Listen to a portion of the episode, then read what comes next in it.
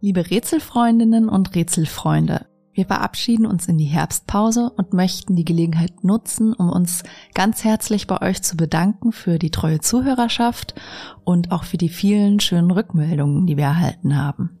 Wir haben uns in diesem Jahr ja mit ganz unterschiedlichen Themen befasst, also begonnen mit der Folge zur Prokrastination, über die weiße Depression, ähm, die Geschichte der Psychoanalyse, Fallgeschichten, Womit werden wir uns denn nach unserer Herbstpause beschäftigen? Ähm, ja, unter anderem mit dem seelischen Rückzug und der Schizoidie, ähm, sowie auch der lange versprochenen Folge zur weiblichen Perversion.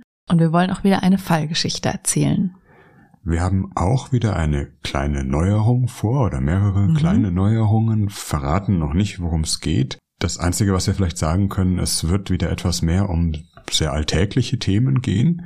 Zum Beispiel werden wir der Frage nachgehen, warum eigentlich, wenn man zum Beispiel auf einen Turm steigt oder auf einer Aussichtsplattform ist, man vom Abgrund so magisch angezogen wird. Oder warum ich mich auch als Erwachsener im Dunkeln vor Monstern fürchte.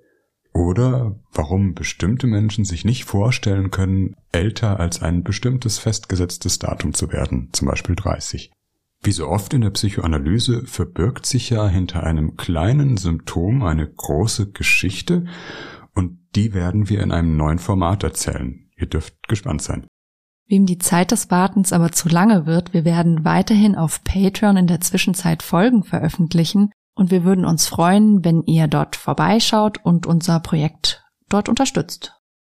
Aktuell befindet sich dort unter anderem gerade ein vertiefendes Gespräch zur Praxis der Kinderanalyse mit äh, Dr. Bernd Aschenbrenner, eine Folge über die Analytikerin äh, Anna Freud und ein neuer Teil unseres digitalen Lesekreises, diesmal zum sehr bekannten oder zumindest sehr einflussreichen Analytiker Wilfried Bion und seiner Denktheorie. Ja, wir freuen uns, wenn ihr unseren Podcast auf die eine oder andere Weise unterstützt oder wenn ihr einfach wieder dabei seid, wenn wir unsere Reihe fortsetzen, was zum Ende des Jahres hin der Fall sein wird.